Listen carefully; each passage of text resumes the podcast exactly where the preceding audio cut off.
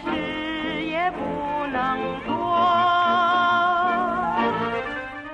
欢迎收听 FM 三七二九四三，总有一款适合你的特别节目。三位女主播又遇到一些意外，委托我来录制本期节目，希望大家不要因为我是异性恋者而取消关注，在此谢过。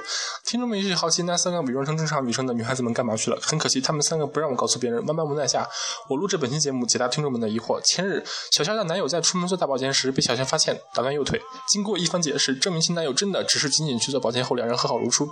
现在小仙在医院照料男友，也希望小仙在男友康复之后早日回到主播的行业中来，也希望其男友好好改过自新，不要这么明目张胆，隐蔽一点，你懂的。话说我们的小纯洁终于忍受不了自自己三十六 A 减的身材，做出了极端行为，狂啃四十个木瓜后不知所踪。